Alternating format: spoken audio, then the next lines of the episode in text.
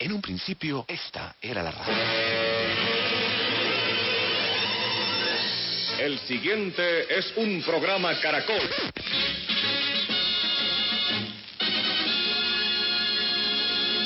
Con ustedes, emisoras Nuevo Mundo. Ahora las voces jóvenes se unen en la búsqueda de la innovación y el futuro. Nuevo Mundo, en Caracol Radio. Noches para todos nuestros oyentes que nos escuchan a través de los 810 AM y 100.9 FM en Bogotá. Saludamos por supuesto también a quienes nos sintonizan en las distintas frecuencias de Caracol Radio del país, los aplicativos móviles y nuestra página web caracol.com.co.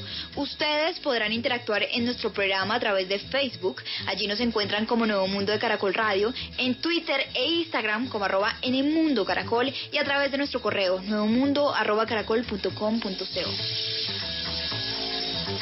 Nuevo Mundo es un programa realizado por estudiantes de comunicación social y periodismo de varias universidades en Colombia. Hoy me acompaña Juan David Pavón de la Pontificia Universidad Javeriana en Bogotá y quien les habla, Catherine Muitaco de la Universidad Central. Nuevo Mundo, periodismo joven con sentido social. Bienvenidos. Los estudiantes. Nuevo Mundo de Caracol Radio. Para aquellas personas que sufren depresión y ansiedad, les sugerimos una página que les puede ayudar. Estoy hablando de depresivos.co. Allí encontrarán eh, videos, artículos, podcasts y lo más importante, chat y foro grupal para interactuar en forma anónima con otras personas. Además, encontrarán un apartado que se llama Exprésate, para que suban eh, videos, escritos personales, en realidad lo que ustedes deseen. No lo olviden, depresivos.co porque no estamos solos. Los avances tecnológicos han permitido que el ser humano pueda desarrollarse en los distintos ámbitos que ocupa su existencia. Estamos de acuerdo, Juan David, en que el desarrollo tecnológico ha servido para mejorar la vida de las personas en su cotidianidad, ha servido para facilitar la vida eh, a diario. La digitalización de la banca también es ya un hecho.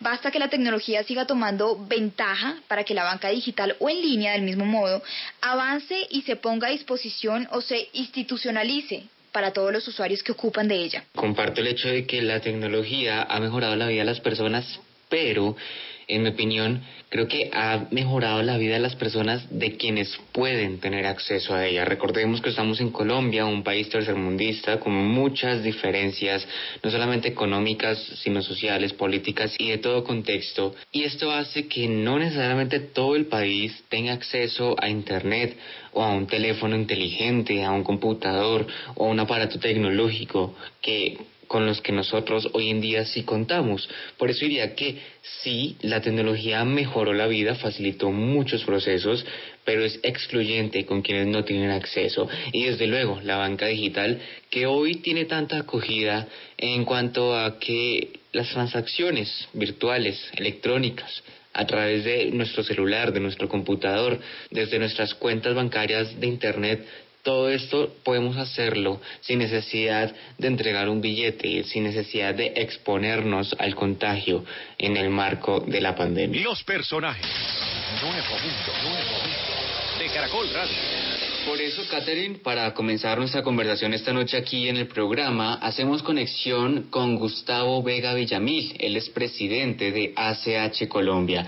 Doctor Gustavo, muchísimas gracias por estar esta noche aquí en el programa. Bienvenido. A ustedes, Juan David, Catherine, buenas noches. Muchas gracias por la invitación. Un saludo a los oyentes y es un gusto estar aquí con ustedes. Para comenzar esta conversación, doctor Gustavo, nos gustaría que nos cuente y nos hable un poco sobre el panorama o la situación más bien de las transacciones virtuales en el país en cuanto a cifras.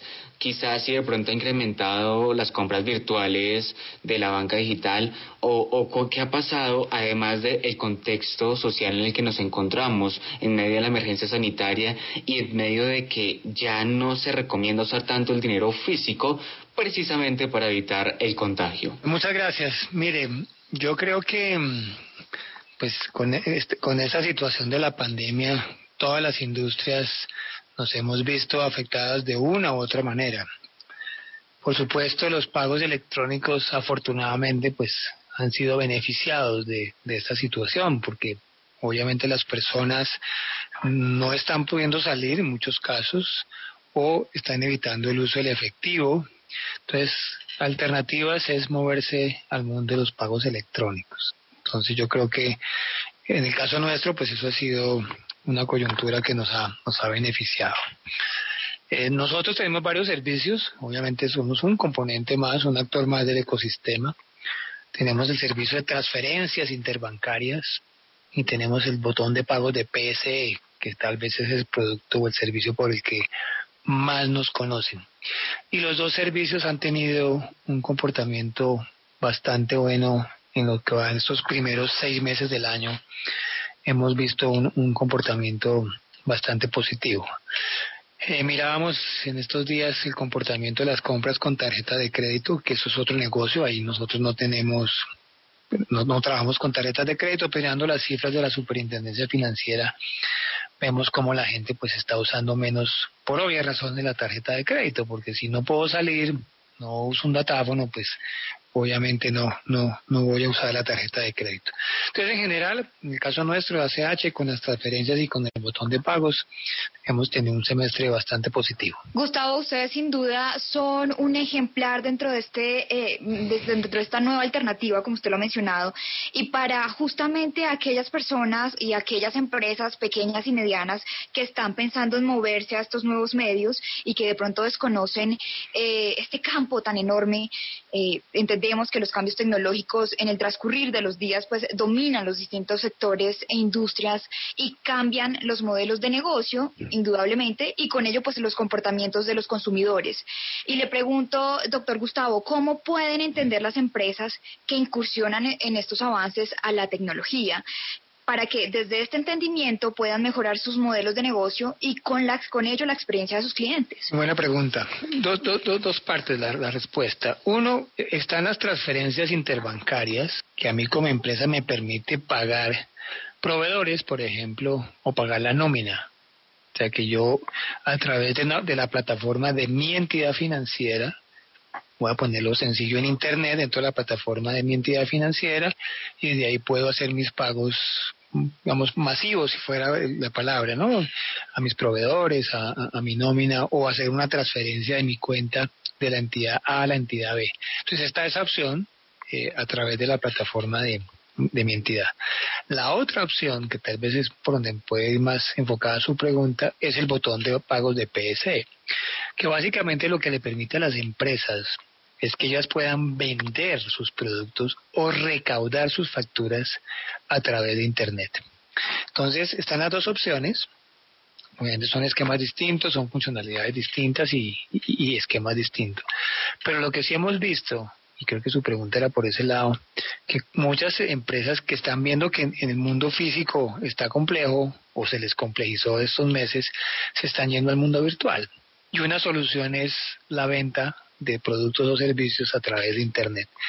Y el mecanismo de pago, un mecanismo de pago, porque hay más, es el botón de pago de PSE. Entonces, eh, esas serían las dos opciones. Ahora usted me a decir, bueno, ¿y qué tiene que hacer una empresa? Pues en el primer caso, para hacer las transferencias, pues simplemente si tiene una cuenta en una entidad financiera, ella ya ofrece hoy los pagos interbancarios entre entidades para nóminas y proveedores, ya existe, solamente se entra a la, a la página web y hacer la transferencia. Para PS pues depende un poco la necesidad, pero, pero muchas empresas lo que están haciendo es apalancarse en las pasarelas. Un poco aparece ese concepto nuevo de pasarela, que son estos terceros, otras empresas que le ayudan a otras empresas tal vez más pequeñas a que puedan tener presencia en Internet para que vendan a vender sus productos o recaudar sus facturas. Entonces, aunque las, aunque las empresas se pueden conectar con PSE, que les implica pues hacer una inversión, un desarrollo, la tecnología, la seguridad, lo pueden hacer a través de las pasarelas. Y hemos visto que muchos pequeños comercios lo están haciendo a través de las pasarelas, que lo hacen bastante bien. Siguiendo el hilo de la conversación, doctor Gustavo, eh, ya hablamos pues de esta situación en la que se busca conectar a los comercios con los compradores. Pero entonces ahora hablemos de estas empresas como ustedes que están eh, intermediando, por así decirlo, las transacciones. Entonces no solamente en Colombia tenemos PSE, sino que también tenemos otras plataformas como Mercado Pago, eh, Payu o una plataforma internacional como PayPal. ¿Qué, ¿Qué tanto está esta competencia entre ustedes? ¿O realmente hay una competencia por estos entes reguladores de las transacciones virtuales? A ver, buena pregunta. En el caso de los, de los, de los dos primeros, usted pone los nombres de PayU y Mercado Pago, eh, no somos competencia, porque finalmente ellos ofrecen el servicio de pasarela, ¿sí? Pero usan PSE como un mecanismo de pago. Entonces, ellos promueven el uso de PSE también, que yo lo promuevo con las empresas directamente, como por ejemplo ya que usted puso nombres, claro, Movistar, con ellos pues que tienen el botón de PSE, eh, ellos se conectan directamente. Entonces las pasarelas como esas dos, eh, Mercado Pago, eh, Pello, usan PSE como un mecanismo de pago. ¿Dónde está la diferencia? Que ellos ofrecen eh, la parte previa al pago, el carrito de compras, la conciliación, el face, o sea, la imagen del sitio perdón la palabra, la imagen del sitio con la información del comercio. E, ese es el tipo de, servicios que ofrece Mercado, Mercado Libre, Mercado Pago. Y al final cuando usted va a pagar, aparece PSE. Entonces, finalmente, no, no, los vemos como unos competidores, al contrario, los vemos como un aliado para promover PSE. Donde podemos competir es porque nosotros también somos, tenemos una pasarela. Nuestra pasarela pues es un poco enfocada, un poco distinta, pero se llama PS de pagos, nuestra pasarela, que compite en esa parte previa, pero al final todas las pasarelas usan PSE como un mecanismo de pago. Ahora, el caso de PayPal es un poco distinto, porque PayPal no está en el país, ¿no? PayPal es una multinacional donde usted hoy no puede pagar muchas cosas en Colombia con, con PayPal porque obviamente usted usa su tarjeta de crédito para, para recargar su cuenta PayPal, pero en Colombia no hay muchos establecimientos que reciban PayPal, muchas empresas, y por ejemplo usted no puede pagar impuestos o seguridad social con PayPal. Entonces, hoy no lo vemos como competencia, pero obviamente hay que estar monitoreando muy bien estas grandes compañías, cómo, cómo se van moviendo en los mercados locales. Gustavo, la crisis sanitaria por la que atravesamos eh, indudablemente hace evidente hoy más que nunca, hoy más que antes, los, los beneficios de la banca digital o en línea. Hoy se pone a disposición de los usuarios, eh, por ejemplo, las transacciones que ya eran cotidianas, las transferencias de dinero instantáneas prácticamente, entre otros procesos con mayor facilidad. Hoy esto funciona como un salvavidas para resguardar la salud, por ejemplo, al evitar trasladarse a una sucursal y en otras circunstancias, y en esta también, ¿por qué no? Nos ahorraba tiempo. Quisiera que nos contara usted cuáles son los otros beneficios de transformar nuestros modelos económicos y quisiera que fuésemos realmente enfáticos en la seguridad. ¿Por qué resulta estas nuevas alternativas eh, una manera segura de manejar una billetera digital, por ejemplo? Muy bien. Voy por la primera parte de la pregunta con el tema de los beneficios. Y eso hay que enfocarlo en, tres, en, tres, en tres actores. Por un lado, los usuarios, ustedes, nosotros, yo, aquí, que tenemos que hacer nuestros pagos. ¿Qué beneficios tengo? Eh, uno, la comodidad, ¿no? Yo hice un pago esta mañana muy temprano en la mañana, tenía que pagar una tarjeta de crédito, la pagué por PC, entonces la comodidad que lo puedo hacer desde mi casa eh, en el horario que más me convenga, pues porque a las 8 ya tenía reunión, no podía, entonces eso es la comodidad. La oportunidad, porque finalmente esa transacción a través de PC, por ejemplo, se le confirma automáticamente a la empresa. O sea, si yo pagué esta mañana el, el, celular o la tarjeta de crédito, la empresa automáticamente ya sabe que yo pagué. Entonces viene un tema de oportunidad eh, para los procesos que implique. Seguridad, por supuesto que no tengo que desplazarme las, dos seguridades, ahorita la seguridad, digamos, por el lado de la salud, que no tengo que salir, y el tapabocas, y, el alcohol, y el gel, no tengo que salir. Pero también el hecho, si yo voy a pagar un recibo, por ejemplo, y lo pago en efectivo, pues me toca ir, retirar el dinero, ir en efectivo. Entonces también viene el tema, el tema de la seguridad. Entonces, comodidad, oportunidad y seguridad. Y ahorita hablamos un poquito de la seguridad. Por el lado de las empresas, que hay algo tocamos ahora. Hoy las empresas están viendo que el mundo presencial está muy complicado. Entonces, ¿cómo hago para llegar a mis clientes? Por el mundo electrónico.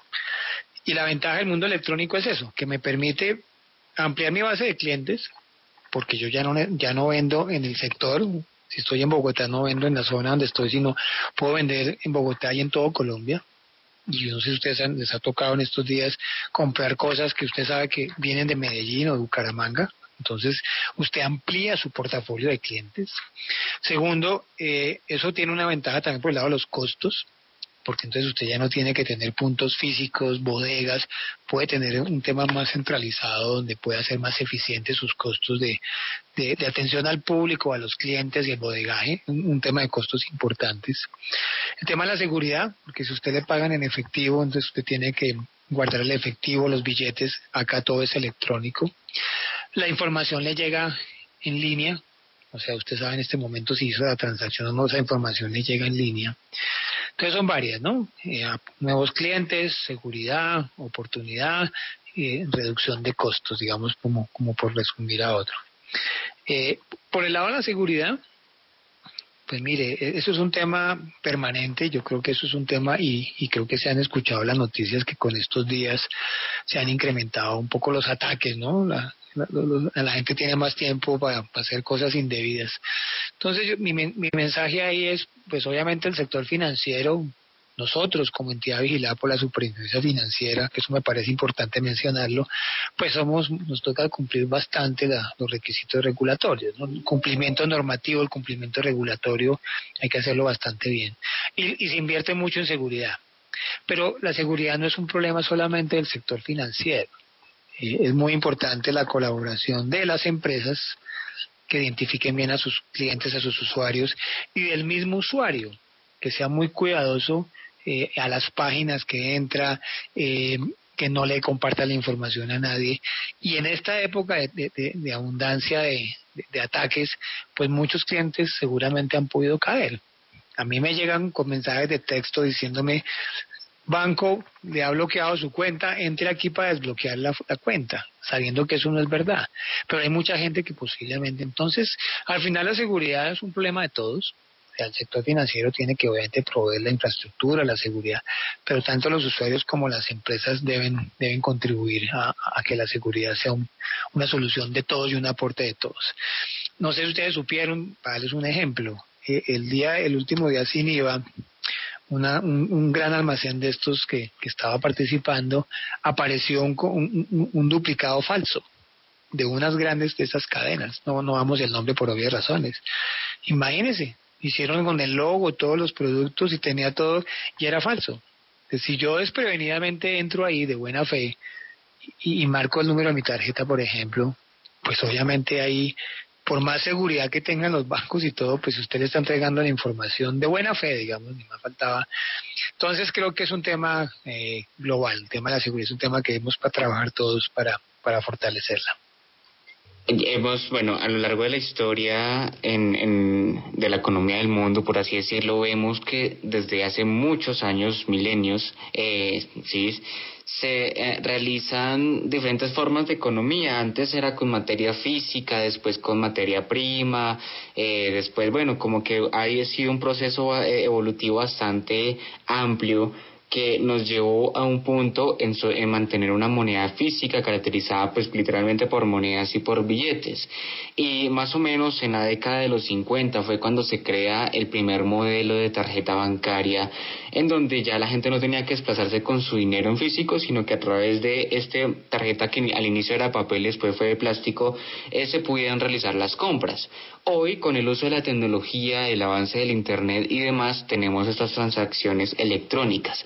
En su opinión, con su experiencia y demás, ¿cuál cree que puede ser ese siguiente paso que puedan dar las transacciones, eh, eh, de, en este caso electrónicas, que de pronto en un futuro ya no sean electrónicas, sino de alguna otra forma? ¿Qué cree usted que va a pasar con toda esta situación, digámoslo así, de trueques o de transacciones? Sí, buena, buena pregunta. El tema del trueque ha vuelto a sonar mucho estos días, ¿no? yo, yo le entrego la siembra de papa y usted me da las alberjas, eso, eso, eso no, no es descabellado por estas circunstancias.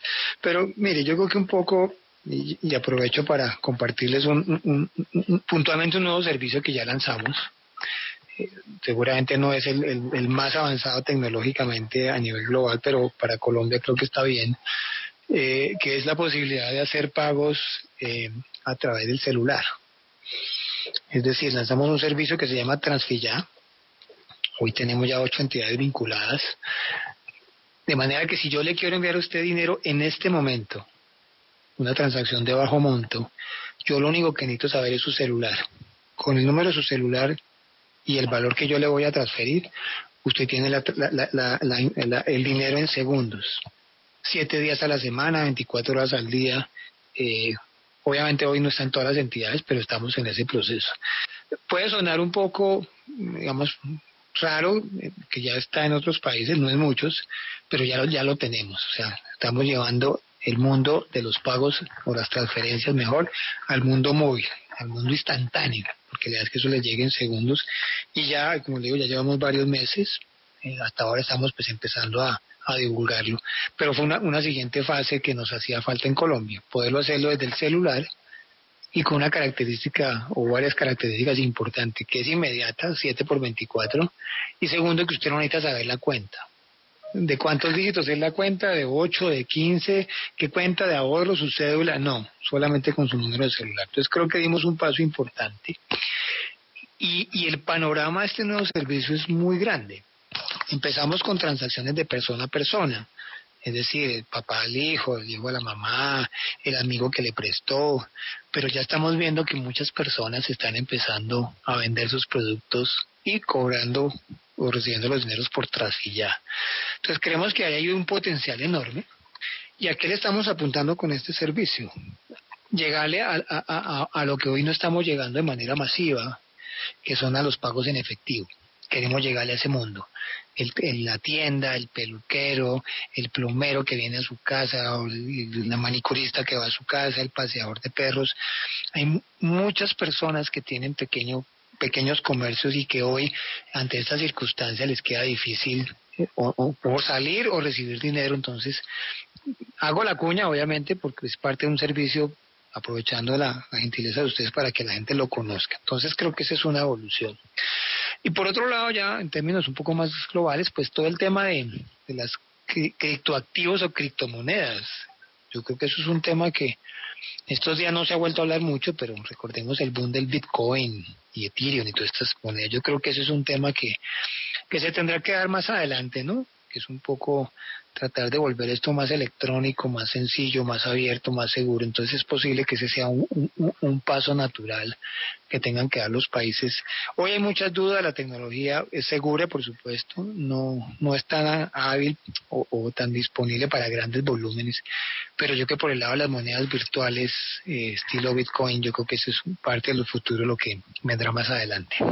A esta hora nos acompañó Gustavo Vegas Villamil, él es presidente de ACH Colombia. Mil gracias, agradecemos sus conocimientos puestos hoy en este programa y su presencia en el mismo, Gustavo. No, usted, Catherine, Juan David, muchas gracias por la invitación y siempre aquí disponibles y bueno, invitarlos a que eh, se pasen al mundo de los pagos electrónicos. Muchas gracias. Vamos a una pausa de información deportiva aquí en Nuevo Mundo. Recuerde, usted puede interactuar con el programa en Facebook, allí nos encuentran como Nuevo Mundo de Caracol Radio, también en Twitter e Instagram como arroba en Mundo Caracol y en nuestro correo nuevomundo arroba caracol.com.co. Ya volvemos. Visítenos en Facebook, escribiendo Nuevo Mundo de Caracol Radio. Nuevo Mundo de Caracol Radio. Para que permanezca actualizado sobre nuestros programas. Sob, Sob, Nuevo Mundo. Nuevo Mundo de Caracol Radio.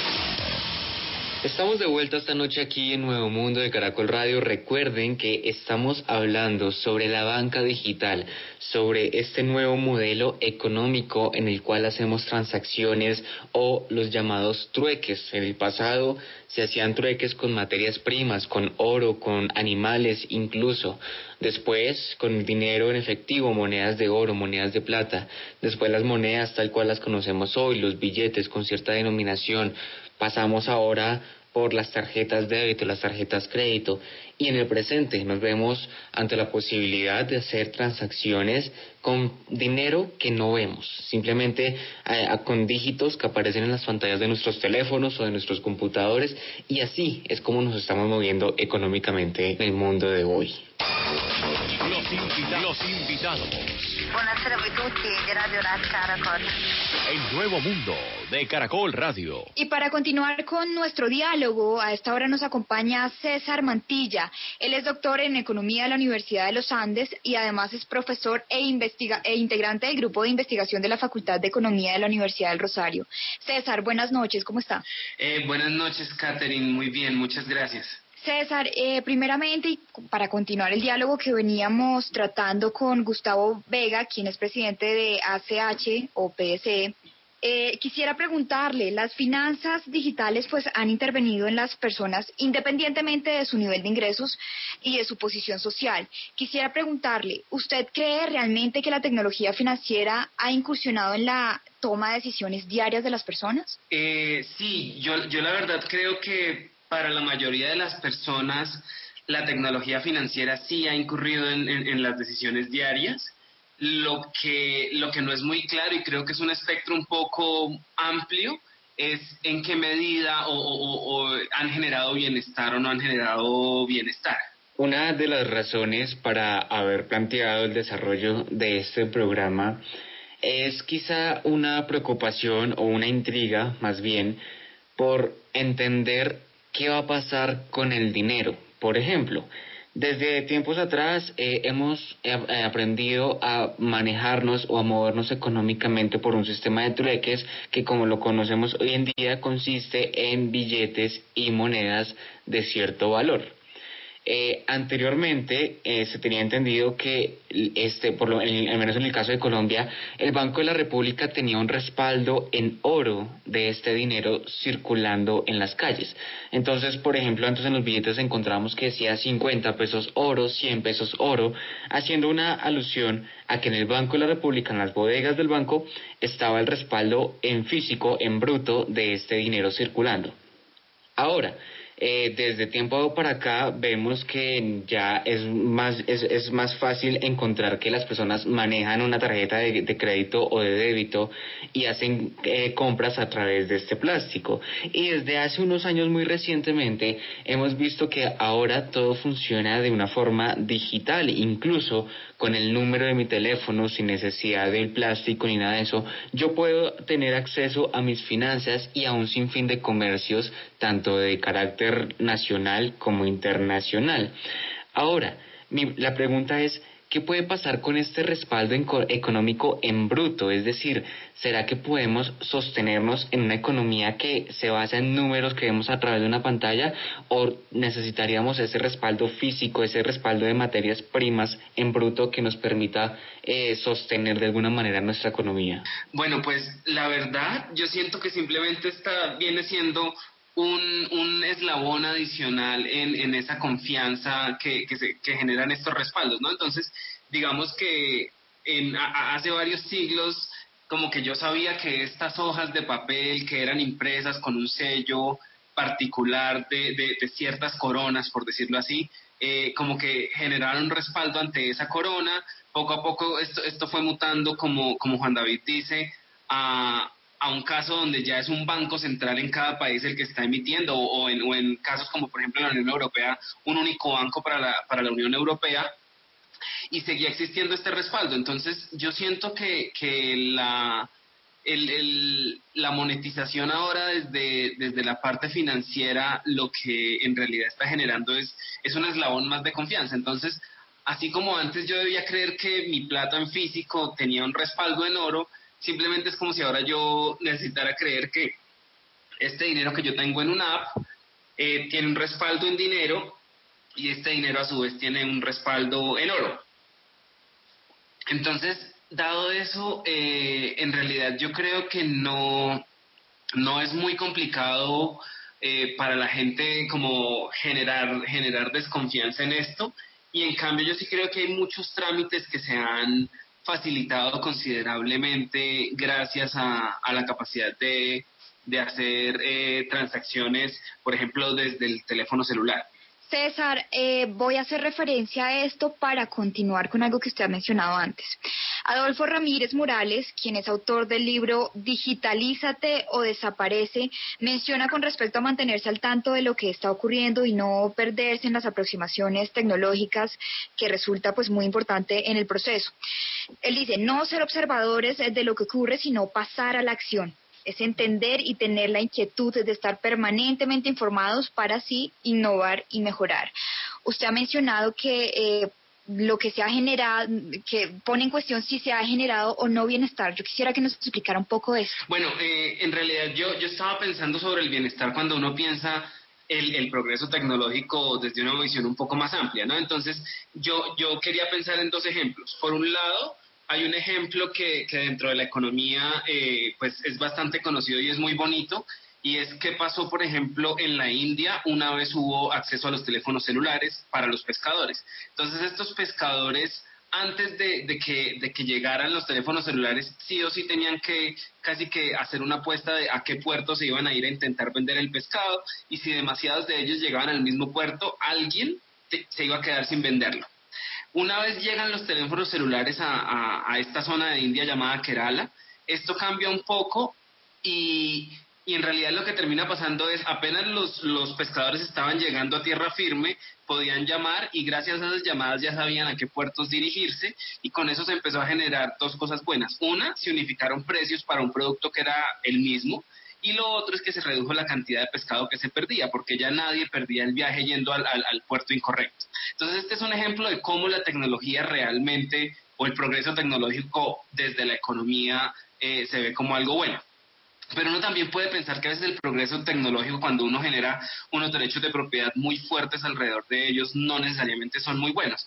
Y este ejemplo lo tomo del libro de, Stiglitz eh, llamado Capitalismo Progresista, y él habla de cómo una empresa basada en Utah, llamada Myriad, desarrolló una prueba de detección de genes asociados al cáncer de mama. Entonces la idea es, si las personas se hacían, si las mujeres se hacían esta prueba, con un alto grado de, de certeza les podían decir si si era posible que desarrollaran cáncer de mama o no. ¿Cuál es el problema? Que esta compañía empezó a cobrar entre 2.500 y 4.000 dólares por esta prueba. Entonces es un caso donde sí hay un progreso tecnológico, pero a la hora de pensar en el bienestar que puede generar es, es, más complicado porque el acceso a la prueba era, era mucho más limitado. ¿Cuál es el desenlace de esta historia al final? La Universidad de Yale dice, bueno, yo también voy entonces a desarrollar una prueba mucho más barata para que haya mucho más acceso, y Myriad, esta empresa de Utah, empieza como a intentar por vías legales bloquear a Yale de hacer esto.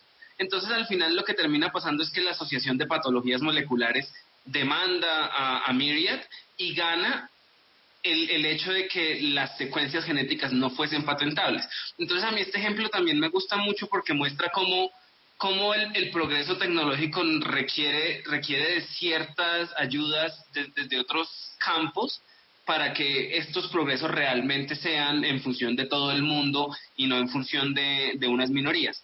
Y, y, ya como un tema más de, de discusión general y, que yo creo que es clave a la hora de que uno piense sobre el, el, el progreso tecnológico y si quieren podemos hablar más de eso, para mí son dos cosas. Una, la robotización y la otra eh, el Big Data. Ya que usted nos menciona esta posibilidad del proceso tecnológico, sí sería importante que abordáramos y que conozcamos más a fondo cómo se da esto, es decir, cómo podemos llegar o, pasar, o cómo más bien ha sido esa transición de lo que era un modelo económico anterior, digámoslo así, clásico, por así decirlo, el trueque convencional de te doy una, un, un billete, un valor y yo recibo X producto, a como lo tenemos hoy en día, que ya no se trata de dar o entregar un papel con una denominación, sino que simplemente basta con digitalizar varios códigos, eh, un PIN, un código escaneable y ahí sí obtener el producto a cambio. Eh, sí, o sea, yo, yo, yo creo que ahí lo que uno lo que uno puede pensar es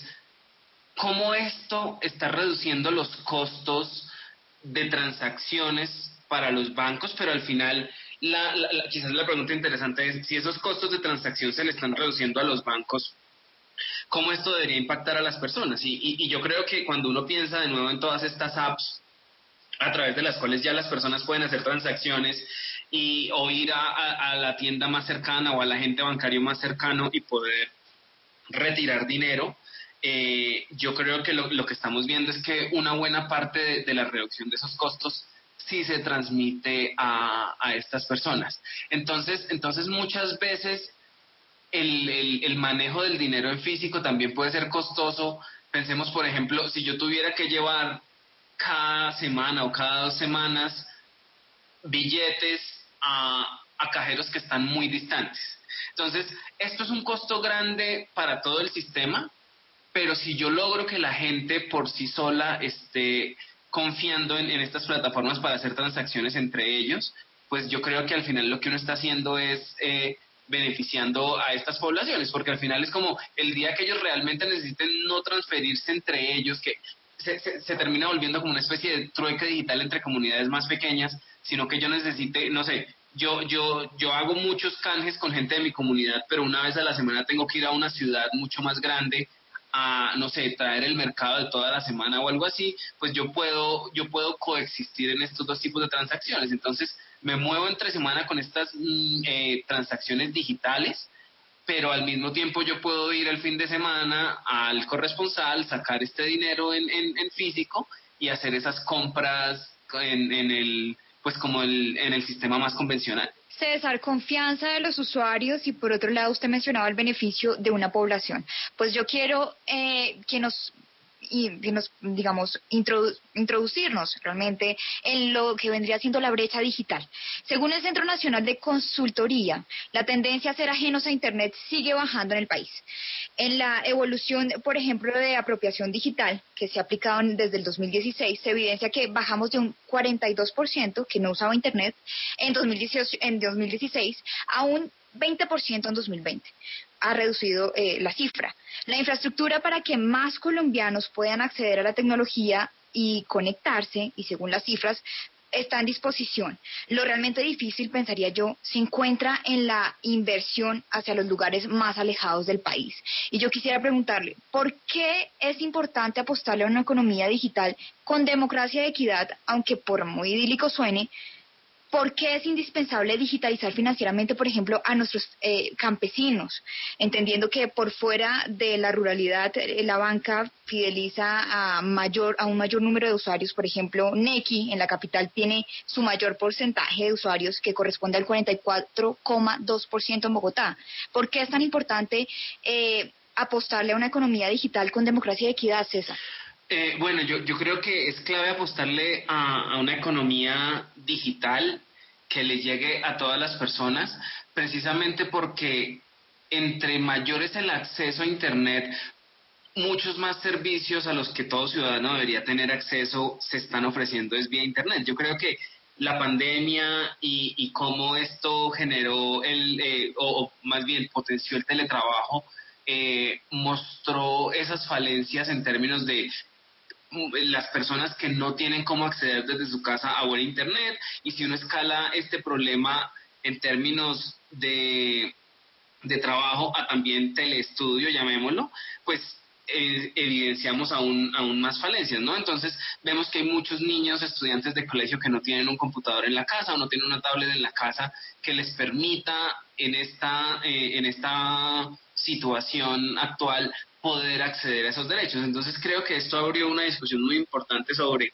hasta qué punto el Internet debería ser un, un derecho fundamental, porque en el fondo es como si yo estuviera diciendo, eh, la digitalización me está permitiendo a mí acceder a, ciertos servicios básicos y si yo pensara, por ejemplo, en, términos rurales, seguramente yo, así como les di el, el, ejemplo de los pescadores de la India en términos de precios, uno también podría pensar que que los campesinos podrían acceder a, mejor información en tiempo real de lluvias, de precios, de insumos, o incluso no toda la información necesariamente tiene que tener unos fines productivos. Yo creo que también el, acceso a la información eh, tiene que concebir que, las, el, el, ocio que se deriva de la información también debería poder distribuirse de forma más igualitaria y más democrática. Y en ese orden de ideas, eh, pues ya hemos planteado en este programa y he hecho en los medios de comunicación suena bastante, eh, el reto de Colombia es lograr conectar a todas las personas, pues también con el motivo de la cuarentena que estamos viviendo y que eh, resulta prácticamente necesario para adelantar todos los procesos como la educación y demás. Pero entonces si lo centramos en este apartado económico de las transacciones virtuales y también de la crisis económica en la que nos hemos metido por cuenta del confinamiento y demás, ¿cuál cree usted que sería el reto del país para no dejar hundir la economía, sino que buscar una alternativa para eh, lograr un incremento, digámoslo así, de las transacciones eh, de carácter virtual y de, en, otras palabras, la banca digital? Yo, yo creería que en general, si bien al inicio de esta conversación hablábamos de, cómo estas transacciones se sostienen en la confianza porque yo sé que tienen un respaldo en dinero físico y ese dinero físico al mismo tiempo un respaldo en oro. Eh, yo sí creo que, que un, gran desafío en el fondo es la confianza a la, a la hora de proveer nuestra información personal a través de, plataformas digitales, ¿no? Entonces, yo creo que ya se ha vuelto un poco común que lo empiezan a llamar a uno de bancos a ofrecerle compra de cartera, tarjetas de créditos, y muchas veces esto en el fondo lo que está evidenciando es que, que a veces esa proporción de, de, datos que en algún, en algún momento hicimos, como que, como que llevó a, a unos desenlaces no tan deseados para los usuarios. Entonces, yo sí creo que en el fondo, a pesar de que tenemos una ley de habeas data, parte de los desafíos reales es yo como genero confianza en dos sentidos. En un sentido de que mis datos se van a usar para lo que a mí me están diciendo que se deberían usar y en otro sentido en en que las plataformas sean lo suficientemente amigables y seguras al mismo tiempo para que las personas no teman eh, hacer transacciones virtuales. Yo creo que para muchas personas todavía es complicado como decir, bueno, yo no voy a ir al banco, pero voy a hacer esta transacción, pero, pero ese papelito que es como un PDF, entonces es lo mismo que el recibo, eh, digamos, sellado por el banco con, con, la certificación de que hice la transacción. E, es, entonces quizás hay personas para las cuales esto todavía es, es, es un poco complejo y además de eso yo sí creo que que en general, así como en la pandemia muchas personas tuvieron que eh, reinventar su manera de, de trabajar, eh, yo creo que con, con el tipo de, de, estafas financieras pasó lo mismo, ¿no? Entonces, por ejemplo, a mí me llegó una cadena donde supuestamente estaba obligado a hacer un, un test COVID y tenía que entregar un montón de datos. Entonces, al final, al final ahí es donde uno nota que, que lo que necesitamos en parte como, como educación financiera es a entender qué tipo de mensajes son reales, qué tipo de mensajes en realidad lo que están es, es intentando eh, hacer un phishing de, de los datos, para que, para que con esto cada vez más personas tengan confianza en, en, en, estas transacciones electrónicas y puedan aprovechar el hecho de que, de que en términos de tiempos, pueden resultar mucho menos costosas. César Mantilla, doctor en Economía de la Universidad de los Andes y profesor e integrante del grupo de investigación de la Facultad de Economía de la Universidad del Rosario, muchísimas gracias por acompañarnos esta noche. Muchas gracias, Catherine y Juan David, y muchas gracias a toda la audiencia. Buenas noches. La tecnología financiera, Juan David, no ha dejado de avanzar y mostrar desarrollos sucesivos. De alguna u otra manera lo hemos expuesto, lo hemos ilustrado en este programa, pero se hace evidente en nuestra cotidianidad en nuestro día a día. Para ilustrar el tiempo de desarrollo, un ejemplo fue en 1998, fecha en la cual se inauguraron los pagos vía PayPal. Es un medio que sigue vigente en la sociedad con mayor vigor, posicionamiento y desarrollo. Y justamente con respecto a esto último, pues sabemos que es un reto de todos, del gobierno, de la industria y de los usuarios, eh, posicionarse tecnológicamente en una economía financiera afable para la sociedad. Y el reto, Catherine, no solamente está en tener esa cobertura o ese posicionamiento digital económicamente hablando, sino también tener esa cultura o esa educación económica a la hora de hacer transacciones, que el hecho de que el dinero no lo veamos en físico no sea motivo para desesperarnos o para gastar en exceso, para ser consumidores proactivos en este caso, sino que más bien es una buena oportunidad para invertir nuestro dinero, para eh, ponerlo, como se diría popularmente, a producir y de alguna manera obtener ganancias de nuestros propios ahorros. No solamente se trata de conectarnos, sino también de aprender a hacerlo. Para aquellas personas que sufren depresión y ansiedad, les sugerimos una página que les puede ayudar. Estoy hablando de depresivos.co. Allí encontrarán eh, videos, artículos, podcasts y lo más importante, chat y foro grupal para interactuar en forma anónima con otras personas. Además, encontrarán un apartado que se llama Exprésate para que suban videos, escritos personales, en realidad lo que ustedes deseen. No lo olviden, depresivos.co, porque no estamos solos. El programa de esta noche. Un agradecimiento especial a nuestros oyentes e invitados. Recuerden, somos estudiantes de comunicación social de varias universidades de Colombia. Esta noche les acompañó Juan David Pavón de la Pontificia Universidad Javeriana en Bogotá y quien les habla, Catherine Huintaco de la Universidad Central. En la dirección, Norberto Vallejo. Nuevo Mundo, periodismo joven con sentido social. Hasta el próximo domingo. Buenas noches.